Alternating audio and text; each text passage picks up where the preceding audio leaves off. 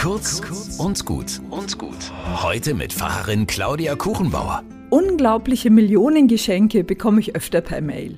Jetzt hat mir jemand ein ganz besonderes Anliegen geschrieben. Ein ukrainischer Soldat namens Olev bittet mich 5,5 Millionen Dollar für ihn in einer Stiftung für misshandelte Tiere in Deutschland anzulegen.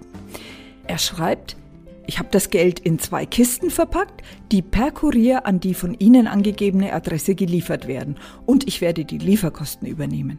In Anbetracht der Tatsache, wie schnell die russischen Streitkräfte meinen Standort umkreisen, kann ich den Versand der Kisten nicht länger hinauszögern, also müssen Sie schnell auf mein Angebot antworten, steht da.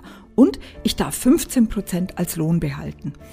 Wenn ich antworte, muss ich wahrscheinlich erst eine bestimmte Summe überweisen, um an die Kisten zu kommen, weil es Komplikationen gab oder so. Aber ich würde doch helfen, Olefs Leben einen Sinn zu geben und die vielen Tiere zu retten. Was für ein geschickter Versuch, meinen Wunsch nach einem unverhofften Glück anzuzapfen und meine Bereitschaft, in Not zu helfen. Da sind wir doch alle verführbar. Nicht immer ist der Betrug so leicht zu durchschauen. Ein offenes Herz ist gut, aber wache Augen auch. Kommt gut in den Tag.